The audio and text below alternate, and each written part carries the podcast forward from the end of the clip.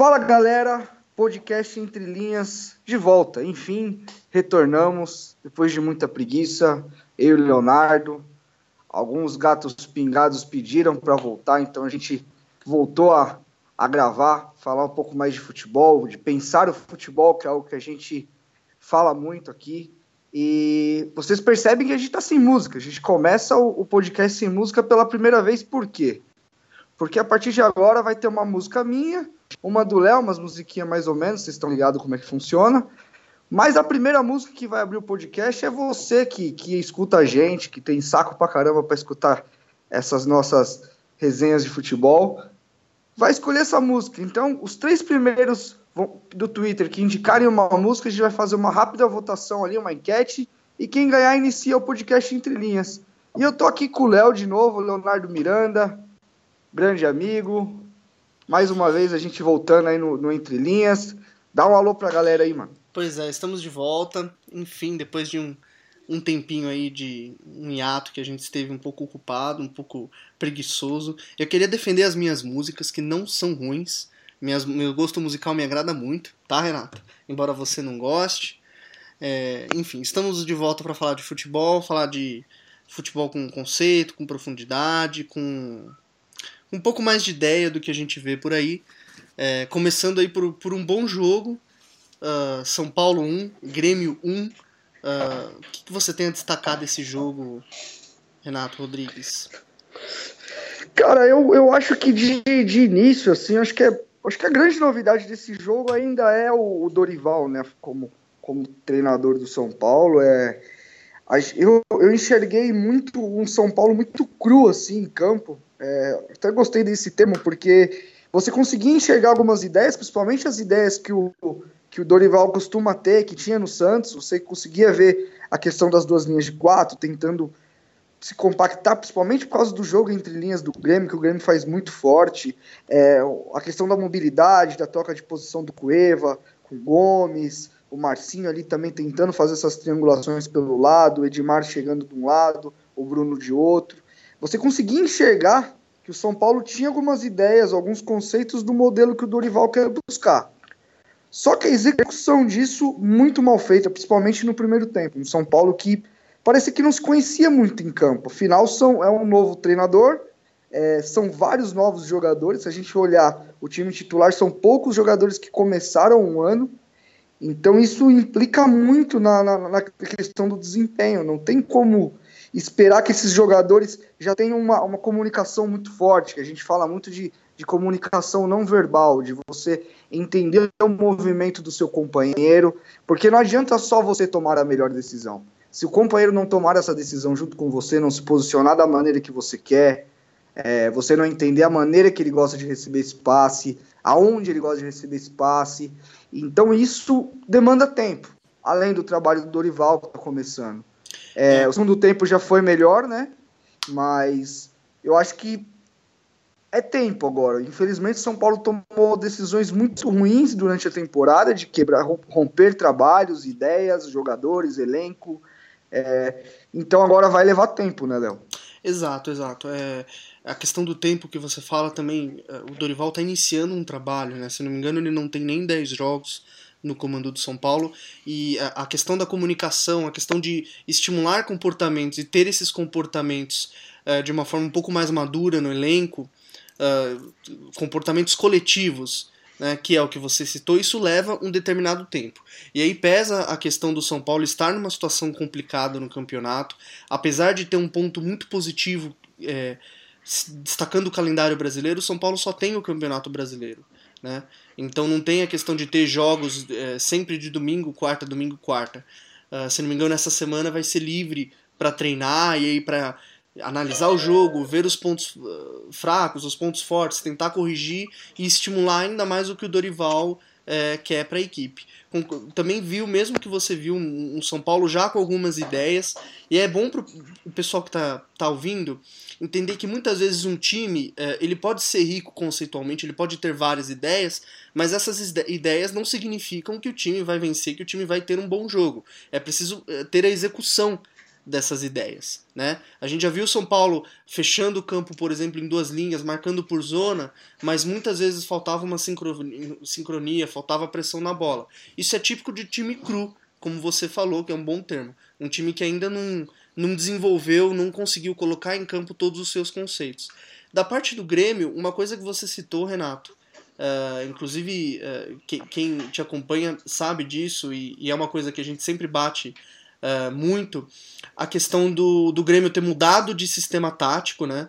ter apostado hoje num 4-3-3 ou 4-1-4-1, mas manter o modelo de jogo, manter a, as características, os conceitos dentro das, das fases de jogo. O Grêmio hoje jogou de novo com Michel, Arthur e Maicon, não jogou no 4-2-3-1, e aí teve o Luan como, como referência ofensiva, fazendo, procurando muito esse jogo entre linhas, que talvez seja a principal característica desse Grêmio do Renato, né? Que é uma, é, é, é, é um, é um, uma jogada, um, uma ideia presente também com o Barrios, ou presente com outros jogadores. Uh, e o Grêmio, na minha visão, dominou a partida, teve boa parte do controle da partida, uh, fez um grande jogo, e o São Paulo aproveitou, conseguiu uh, empatar, falando de resultado, uh, esse São Paulo cru. Como você vê esse Grêmio uh, que tá mudando, mudou de sistema, mas continua com esse mesmo modelo de jogo, um modelo que vem apresentando aí um, um bom futebol nesse ano, Renato? Eu, eu, queria só completar uma questão do São Paulo, que eu achei o time do São Paulo na questão de atitude, de intensidade, assim, também por ter tido um pouco mais tempo de trabalho, de, de, de recuperação de jogador também. Eu, eu, senti o São Paulo muito mais intenso, muito mais ligado.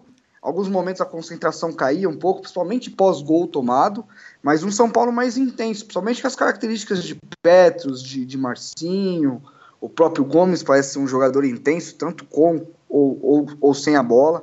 É, o Grêmio é, é, é, o que você disse, Léo, é, é, muito em cima disso. É um time que não, não abre mão do seu modelo. É um time. É, a gente pode dizer que foi um, um, confronto de um time contra um projeto de time ainda num, num estágio muito inicial. É. de fato, e, de fato. E, os, e, e, o, e o São Paulo, se a gente for pensar, ele deveria ser um projeto de time na pré-temporada, nas primeiras rodadas do Paulistão. Aí todo o planejamento foi quebrado com o Rogério, com troca de diretoria, agora com com, com os jogadores, e o Grêmio é o contrário, o Grêmio já vem com uma ideia de jogo. A questão, a essência do Grêmio é o futebol apoiado, é, é os movimentos de, de, de abertura de linha de passe, de triangulação, de muito jogo curto, muito, muita dinâmica e troca de posições. É, o Grêmio, nos melhores momentos dele, principalmente no primeiro tempo, acho que o Grêmio no primeiro tempo foi, foi foi muito acima do São Paulo. Você conseguiu ter essa, essa noção de, de um time contra um projeto de time muito facilmente. E o, o Luan fez muito esse trabalho entre linhas. O São Paulo precisou precisava achatar um pouco mais essas duas linhas para ter mais pressão por ali. E eu acho que a escolha pelo Maicon, é, como mais um meio-campista com essa qualidade de, de passe, de, de, de, jogo mais, de mais apoio, acho que foi muito inteligente por parte do Renato, porque o time conseguiu ter o controle não só do jogo, mas também da bola por muito tempo. São Paulo teve a mais a bola, sim, mas o Grêmio, quando teve a bola, ele foi mais eficaz, mais efetivo. Ele conseguiu construir na base do passe, é, muitas vezes construiu com umas jogadas mais verticais, principalmente se a gente for olhar o gol. Mas eu acho que o mais legal é ver isso, cara, é ver esse Grêmio que ele não, ele não abre mão da sua forma de jogar, é, das suas convicções. É, Arthur, como um jogador que, que a gente, você que está escutando, é um cara que você pode projetar para nível muito alto, porque é um jogador que, nessa percepção de jogo, de apoio, de se movimentar, abrir a linha do passe, é, ajudar o amigo, como a gente diz, é, é um cara que, pela idade, ele já tem isso desenvolvido muito precocemente. Sim, e a questão que você falou do Grêmio é interessante, porque esse Grêmio ele está sendo estimulado a jogar dessa forma não é apenas com o Renato, é já com o Roger. Né? Então, desde 2015 existe um trabalho aí, existe um, uma, um, uma ideia sobre como o Grêmio joga, e apesar de só ter conquistado o título é, depois de uma troca de técnico, é, a linha de trabalho, a, não a linha de trabalho, mas a, a, a ideia de jogo permanece. É, o, o norte, a, o norte, principal né? característica. É, claro, com algumas mudanças, enfim, metodologia, etc. Mas esse norte permanece. E, e aí entra a questão do tempo. Né? O que é um time trabalhado há dois anos sobre o mesmo, sobre o mesmo norte é, resulta nesse Grêmio que joga de cabeça, joga de memória, uh, com um modelo muito bem salientado. Troca sistema, o modelo permanece, porque todo mundo teve tempo de assimilar isso. E o São Paulo é, esse projeto de time que deveria já ser na, foi na pré-temporada, mas teve aí várias vendas, teve uma, uma série de fatores que impediu a continuidade de um trabalho e hoje precisa se reciclar. Então, o papel do tempo uh, mostra muito como foi a disparidade entre Grêmio e São Paulo e como é com outros times. É uma pena que aqui no Brasil o tempo sempre tem um. O, o tempo de avaliação é sempre muito curto, né, Renato? Sim, é, é, essa é a questão. E quando a gente fala que o, que o Renato trabalha dentro de um contexto parecido com o do Roger, é, as pessoas têm um pouco de dificuldade às vezes, de entender que achando que a gente está tirando o mérito do Renato dentro de tudo isso, de tudo isso, que o, talvez o Grêmio hoje faça o jogo mais, mais plástico, mais bonito de se ver. Eu acho que junto com o Corinthians realmente são as duas melhores equipes do país.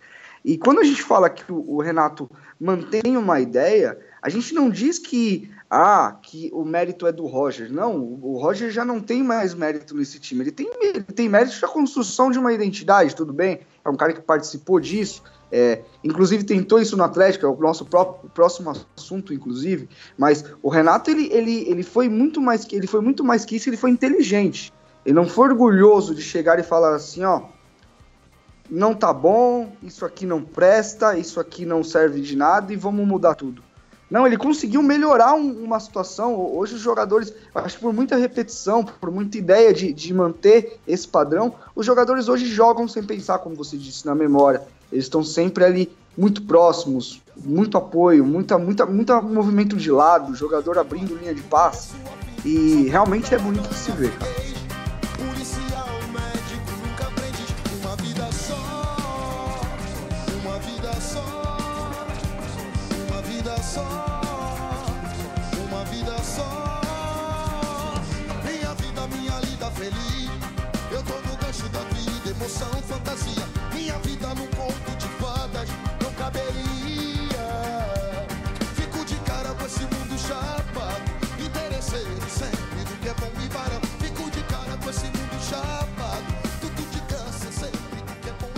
Agora a gente vai para o segundo bloco do, do assunto.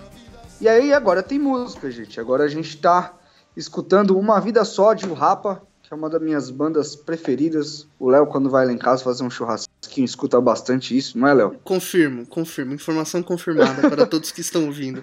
Só toca isso até 5 da manhã.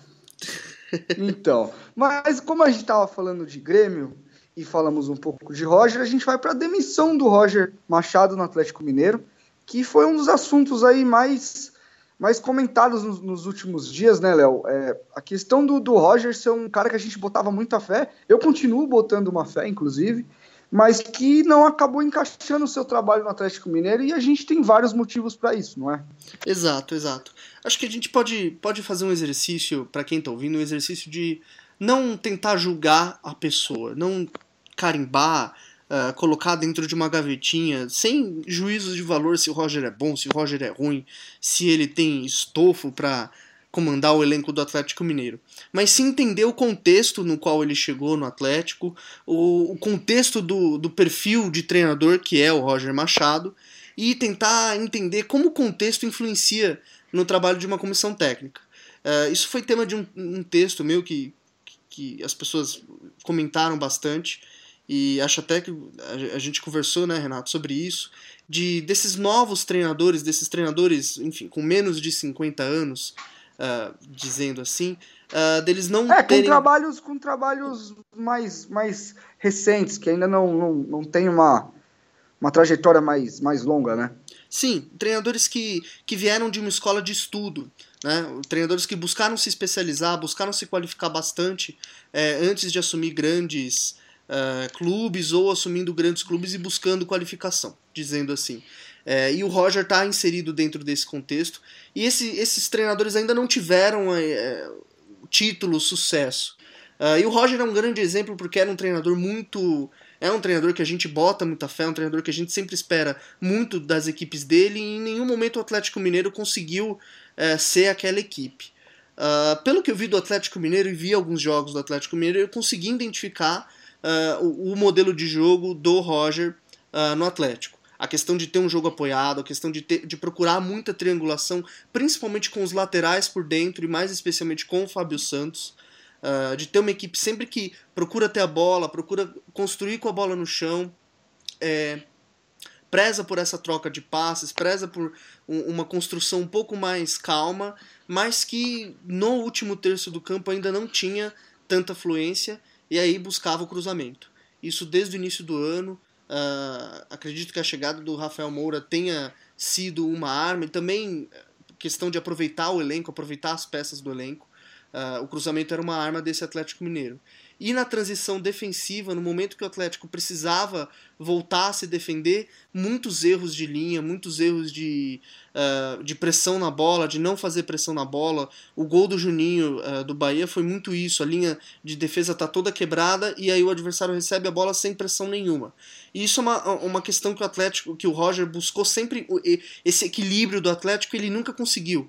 Ou era uma equipe que procurava atacar, atacar, atacar, mas na hora de defender não conseguia retornar é, com essa qualidade que ele queria, ou era uma equipe que se defendia e não conseguia muitas vezes atacar. Como você vê o, o, o Atlético, Renato?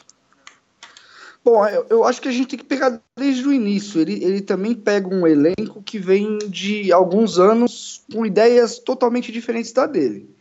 É, já era esperada essa dificuldade, principalmente no início, porque são comportamentos bem diferentes. O Atlético do Levir, do Cuca, ele sempre, Marcelo Oliveira, ele sempre marcou de forma individual, com muita intensidade. O Galo, o Galo doido, que, que o pessoal de Minas fala e, e que trouxe muitos resultados para o Atlético Mineiro. E aí, quando a diretoria decide trazer um, um, treinador como o Roger, ela tem que ter na ideia dela que ela vai romper uma, algumas ideias que já vem acontecendo de muitos anos. Então, é, é a mesma coisa da, da, pessoa que todo dia acorda e, e vai primeiro escovar o dente, se ela, ela quer de, define que ela não vai mais acordar e fazer isso, que ela vai fazer uma outra coisa. E, e o hábito vai demorar um pouco para ela, ela ganhar. Mas isso, isso foi se passando. Eu acho que o Atlético teve até bons momentos, principalmente na Libertadores, essa questão do apoio e tal. Mas eu, eu acho que ele pecou em algumas situações, é, outras muito questão de lesão. O Atlético teve muito problema de lesão, tanto que ele perde o Adilson no momento que o Atlético tinha ganhado é, mais, mais desempenho, mais, mais regularidade. Ele perde o Adilson. Que foi um pedido Aí, em alguns dele, né? Exatamente. Em alguns momentos ele, ele opta pelo Elias mais como um ponta direita, meio parecido com o que o Júnior Urso fazia no ano passado, que é uma coisa que eu acho que foge muito das características do Elias. É, o Elias é um jogador de organizar por trás e projetar no espaço, então eu acho que ele perdeu um pouco dessa essência do Elias. E para mim, eu acho que a grande questão do, do Atlético do Roger, acho que era o ponto de equilíbrio e de desequilíbrio ao mesmo tempo, era o Robinho. É, em alguns momentos na minha cabeça vinha assim, mas pô, ter o Robinho no time hoje compensa? Porque o Robinho no, no desempenho técnico, individual, ele já, ele já não é o Robinho do ano passado. Ele não, ele não estava produzindo como, como, ele, como ele produzia. Você está de acordo? Sim, sim. Aí você olhava para uma situação de que ele fechava o time com duas linhas de quatro e ele tinha no Robinho o cara para fechar pelo lado esquerdo nessa, nessa segunda linha de quatro. A gente tem que lembrar que o Robinho já é um jogador com uma idade avançada e que nunca foi um jogador de uma disposição de tática, de um, de um, de um pulmão muito forte para fazer essas transições. Pois é. Para fechar pelo lado. Pois é. Aí a gente pensava, por que, que ele deixava o Casares solto com o Fred na frente? Eu acho que a grande ideia dele ali é o Casares ser um escape. Um cara que possa receber essa bola numa transição e que ele possa, além de receber, de controlar essa bola rápida, esticar essa bola rápida em algum espaço. Então eu até entendo. Mas você ter o Robinho pelo lado, eu, eu já.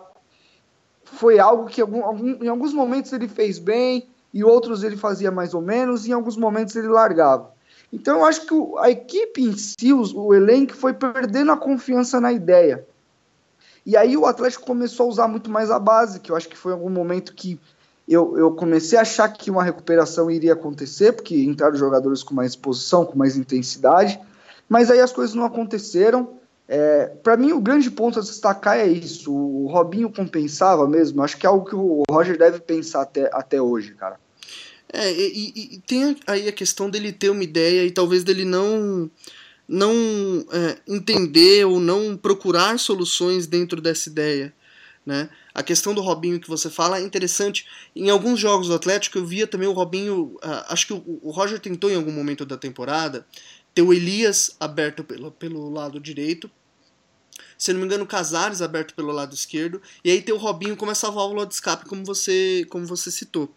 Acredito que não funcionou, ele mudou a ideia, quis é, percebeu que o Casares pode entregar mais centralizado, sendo essa válvula de escape, é um jogador de um passe profundo em velocidade, né? ele gosta de correr e passar a bola. Uh, talvez de, é preciso voltar lá no início do ano e entender que o, Atlético, por algum momento, ficou quase sem volantes no elenco. Né? Uh, recebeu a Dilson. Sim, sem o Luan também, sem que, que é um jogador que que desse, nesse lado do campo podia ser um cara que poderia fazer isso, porque quando o Robinho não fechava totalmente e ficava, por exemplo, o Elias ou, ou o volante, mais um cara do lado, ficava uma linha de ficava uma linha de quatro defensiva, uma linha de três e o Robinho voltando, demorando para encaixar nessa linha de três. O que que acontece? Quando essa bola é invertida de lado, o campo fica mais longo para flutuação. Então você desgasta mais o, o Rafael Carioca, o Elias, o quem ali esteja. E quando você tem quatro, você percorre um espaço menor, entendeu? Exato. E, e, e talvez faltou, faltou a, a, a, essa questão do elenco, acho que prejudicou muito o trabalho do Roger. Porque apesar dele ter conseguido colocar uma identidade, é, o Roger é um treinador que precisa de tempo. Ele é um treinador construtor, digamos assim. Ele constrói uma identidade para uma equipe. E essa identidade não vem do dia para a noite. É, o Atlético teve, venceu o estadual, fez um, um, bom jogo vencendo o estadual, mas é, essa montagem de elenco, a chegada do Marlone, depois do Valdívia, é, e aí a chegada do Adilson, que é um jogador, é, um pedido especial para o Renato, do, do Roger, acredito que isso interferiu muito na, na sucessão de jogo dele. Então, então você via, era possível ver um time com uma ideia, tentando executar essa ideia, mas talvez sem assimilar toda essa informação. E aí vem a questão de planejamento, que acho que é uma coisa muito interessante, Renato. A questão de planejamento de temporada. Será que o Roger não, não planejou a temporada colocando muita informação no início do eu ano? Ia, eu, ia, eu ia falar exatamente isso. É? É, aprendeu o ABC antes do EIOU. E ir por etapas. É, como uma criança que precisa aprender primeiro o básico para depois ir subindo e subindo, subindo. Talvez pode ser isso. O, o, Roger é um cara de ideias muito legais, mas ao mesmo tempo ideias complexas. Se você olhar para a realidade do futebol brasileiro, são ideias complexas. Poucos, poucas equipes fazem o que ele quer fazer. Então, acho que você, você chega num ponto muito importante da nossa discussão. É, é preciso, é preciso de um, talvez eh, os treinadores precisem entender melhor essa, esse planejamento de temporada, tentar ir do básico ou do, uh, do da linha de defesa, do conceito defensivo primeiro, ter os resultados que sempre são importantes pro treinador. E aí vem a questão de você entender o contexto no qual o treinador está inserido.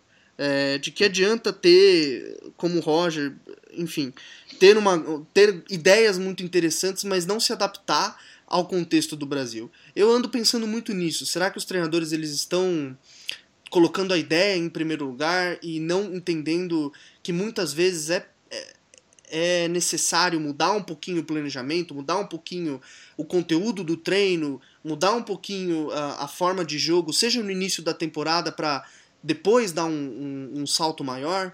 Será que esse não é o caminho para esses novos treinadores? É, eu, eu acho que, para fechar, é, por exemplo, o Corinthians do Carilho é um contraponto a isso bem legal. Que é um time que no início da temporada era tido como pragmático, como apenas defensivo, e o, Fábio, o Fábio Carilli só fez o seguinte: ele, ele entendeu que primeiro ele teria que organizar defensivamente a equipe dele e ali o que viesse era lucro, para depois ir afrouxando as outras coisas, colocando mais conhecimento, mais ideias. E a gente vê hoje um Corinthians mais equilibrado. Eu acho que você tem toda a razão nessa questão. É, às vezes a gente tem todos os tipos de problemas com treinadores no Brasil. A gente tem treinadores com muitas ideias e pouca execução, é, treinadores conseguem executar alguma coisa sem ter muitas ideias, é, treinadores que têm grandes ideias, mas elas não servem para o elenco, é, elencos que não, que não compram a ideia do treinador, treinadores que não conseguem vender bem a sua ideia. E isso mostra o quanto é complexo a parada do futebol. Quando a gente fala que não é só tática, não é só físico, é, é uma porção de coisas muito juntas e que qualquer coisa que não esteja alinhada a outra pode gerar uma situação que nem a do Roger. E agora é esperar, né? Ver qual que é o próximo desafio dele. E a gente torce muito, a gente acredita que ele, que ele é um treinador que ainda tem muito a dar.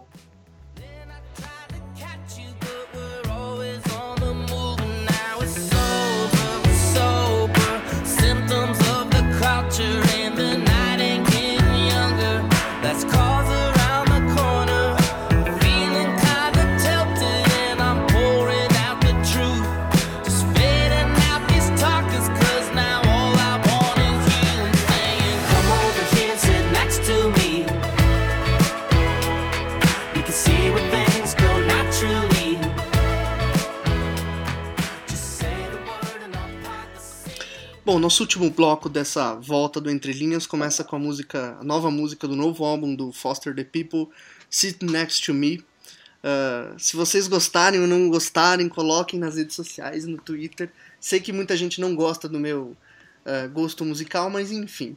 Vamos falar agora de uma, de uma transferência um tanto polêmica nos últimos dias que pintou.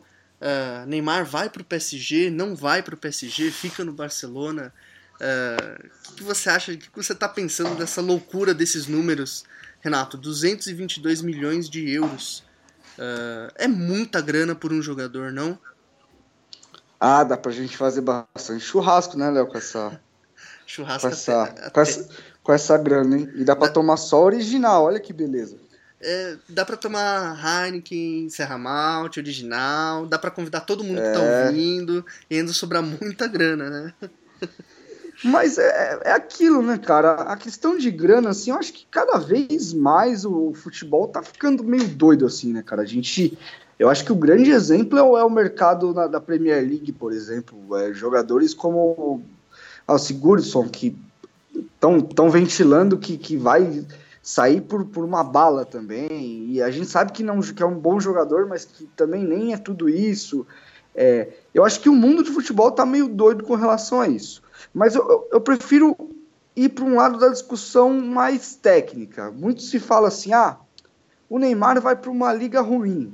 É, eu acho que não é bem assim. Que eu acho que existem ligas melhores que a, que a Ligue 1. É, a Premier League é melhor. Para mim, Bundesliga e Campeonato Espanhol é onde tem um futebol mais rico, pelo menos para o meu gosto, na questão de, de, de conceitual, de, de, ter a bola. Eu acho que a Premier ainda é um futebol de muita transição, de, muito ataque, de, muito, muita defesa, ataque, transição. É, eu, eu, gosto mais do futebol da Bundesliga, da, da, da, da, da La Liga, mas eu acho que a, que a, que a Ligue 1 ela tem crescido, cara. A gente pega o Mônaco do ano passado, um time muito, muito bem montado, jogando futebol legal é, o Lyon esse ano com algumas contratações interessantes. O próprio Mônaco está tendo que se reestruturar. É, eu, acho que, eu acho que primeiro essa, essa questão da liga eu acho que já tem que tirar. E para mim a coisa mais, mais eu vou dizer, mais rasa é a questão de ah, ele tem que sair do Barcelona para sair da sombra do Messi. Cara, eu, se eu for fazer um podcast, eu quero fazer um podcast com você, com caras que, que falem bem de futebol, que sejam bons no que fazem. Eu não vou, eu não vou precisar falar, olha, eu não vou fazer um podcast com você, eu vou fazer com um cara pior para me destacar. Eu acho isso uma puta bobagem. É, eu acho que a decisão só cabe ao Neymar. É, sinceramente, da questão esportiva, acho de competitividade, ele, ele, pode perder um pouco da questão do, do futebol, dos confrontos com o Real Madrid. É, por outro lado, ele pode ter um, áreas diferentes, às vezes o cara tá incomodado com alguma coisa na, na, na, Espanha, tá com vontade de trocar, quer coisas novas. Eu acho que isso é muito pessoal, cara, pra gente julgar tanto, assim, sabe? A gente no dia a dia, a gente julga tanto a escolha de, de um jogador, a gente não sabe a questão de família, de grupo, de cidade, não é? Pois é, cara. É, é, a questão de as transferências no futebol, a gente tem que sempre é, levar em conta o aspecto de que o jogador, antes de jogar futebol, ele está trabalhando, né? Ele tem uma família, ele tem vontades, ele tem desejos. É, o Daniel Alves, por exemplo, falou que, o que uma, um dos motivos dele ir para o PSG foi que a esposa dele, que ele tinha amigos em Paris e que a esposa dele gostava muito da cidade. É, então, é, antes da questão do jogador Neymar, existe a pessoa Neymar. Talvez ele queira, enfim, estar perto dos brasileiros do PSG, talvez ele queira viver na França, mudar de ares. É, é uma decisão pessoal e sempre será, porque antes do jogador existe a pessoa. E acho que esse lado humano, muitas vezes, quando a gente vai julgar uma, uma contratação, a gente julga um pedido de empréstimo ou um, um pedido de demissão, uma saída, a gente é, não leva em conta isso. É, então são coisas que só quem vive o cotidiano do Barcelona, só, coisas que só a cabeça do Neymar, na verdade, sabe. É, ele aceitando ou ele não aceitando. Ah, e eu concordo plenamente com você. Ele não precisa sair do Barcelona para ele se destacar. Isso é uma grande besteira. É, até porque o, o destaque é, individual depende também do destaque coletivo. É uma coisa que a gente fala bastante aqui, né, Renato? É, pô, você quer se destacar e quer deixar de jogar com caras como Soares, Messi, Iniesta. É, muita gente vem falando que o Neymar ele precisa sair do Barcelona para ser o melhor do mundo. Eu discordo. Eu discordo completamente. Acho que uh, ter, ter o melhor jogador do mundo, ter a presença do Messi, que além de, do futebol que ele joga, tem sempre a expectativa sobre o Messi, é, é, é muito. Na verdade, é, é uma grande honra para o Neymar ter isso. Ele não precisa não ter mais a companhia do Messi, porque em nenhum momento o Messi ofusca ele. O futebol é um esporte coletivo. Uh, os grandes lances individuais do Neymar não serão apagados por lances individuais do Messi. Teve o, Bar teve o, o, o amistoso uh, Barcelona 2, Juventus 1. Se não me engano, o Neymar fez os dois gols e foram duas pinturas, foram dois golaços. Uh, não é esse é, esse, é, esse tipo de jogada, esse tipo de, de brilho individual não vai acabar por ele jogar com um time com outros grandes jogadores, né? É, eu, eu acho que eu concordo plenamente. Eu acho que, acho que ele tem que entender o que é melhor para ele. Eu acho que tecnicamente, a gente fala do futebol mesmo, talvez o, o PSG precise do Neymar para tentar dar esse salto que ele tanto busca. Eu acho que essa é uma questão. E a gente vê o PSG é, também a questão do Alexis Sanches, que para mim é um outro jogador magnífico. É, acho que carrega o Arsenal nas costas já faz um tempo. É um jogador de muita, de, de muita intensidade, de muito bom. Um jogador que eu gosto muito de ver jogar. Então eu acho que da parte do PSG talvez seja o momento do PSG dar esse salto maior. Eu acho que ele pode enxergar no Neymar esse jogador que eleve a equipe num patamar diferente é, já que o Di Maria, por exemplo, é um jogador que chegou com muita com muito destaque, mas não, não, não, não tem respondido. Acho que o melhor de, a melhor versão de Maria ainda é Benfica e Real Madrid, né? Sim. E eu acho que o, o PSG busca isso, mas eu acho que pro Neymar acho que é uma decisão totalmente pessoal, independente da, da grana, porque é muita grana em qualquer lugar, né, cara? Então, eu acho que aí é, é, é é o feeling do cara, é, a decisão é dele, eu acho que nem cabe a gente julgar também. Também acho. E o Neymar indo para qualquer equipe ou não, ele é, é, um dos grandes jogadores que conseguem tomar decisões totalmente inesperadas, de extrema inteligência, é, e qualquer equipe no mundo é, tem a ganhar com ele. Né? Qualquer equipe no mundo tem uma sim, vaga sim. lá na esquerda é, para ele. Eu, né? Eu, eu me preocuparia um pouco com o treinador que eu estivesse indo jogar assim, por exemplo. Eu, eu, o, o Naem, por exemplo, é um treinador que eu gosto muito pela passagem dele do Sevilha. Aí no, no PSG, em algum momento, eu achei que estava o trabalho desenvolvendo bem. Aí depois teve a, a queda para o Barcelona, acaba não ganhando a Ligue 1. É, eu, eu acho que a grande questão, eu, como jogador, o que eu olharia seria a questão do, do, do perfil do treinador que tipo de jogo esse treinador gosta de fazer, como eu me insiro nesse contexto coletivo, no que, que eu poderia ajudar. E, e eu acho que o, o, o, Neymar hoje no Barcelona ele está no, no, no, lugar que mais, talvez historicamente, privilegia o tipo de jogador que ele é. Eu acho que nessa questão ele está tranquilo onde ele está. Agora, será que na cabeça dele também não é um desafio ir para uma equipe que é grande em seu país, que ainda busca um, um, no cenário internacional uma, um punch maior, uma, uma grandiosidade na, nas, nas, conquistas, chegar em, em, final de Champions? Será que para ele também isso não é um, um, desafio? Pô, eu posso pegar esse. O Barcelona já ganhou tudo, o Barcelona tem mestre em Soares. Será que eu não posso ir para lá e ser esse cara que alavanque o PSG? Além, que, além do mais, que o PSG também tem grandes jogadores, Matuidi, Draxler, é o próprio Marquinhos na zaga, Thiago Silva, o próprio Verratti, que pelo jeito não vai para o Barcelona. É, decisão também mais fácil, né? Não é para ir para o Barcelona ou jogar no interior do, do, do Amazonas, sei lá. Pois né? é, pois é. É uma decisão. É, também não é, né? Uma decisão tão polêmica assim. Ele vai receber bem em qualquer clube, vai jogar com grandes jogadores e, e tem essa questão: se ele quer ser a pessoa que vai mudar o PSG de status ou não. Enfim, aí é uma decisão que cabe ao Neymar tomar. É isso, é isso. Então eu acho que a gente fica por aqui. Mais um, um entrelinhas aí. Espero que daqui 15 dias a gente grave de novo. É fé, foco. Vamos força. deixar a peteca cair de novo, não, porque é importante a gente manter esse canal com o pessoal. É, não é muita gente que escuta, mas o pessoal gosta.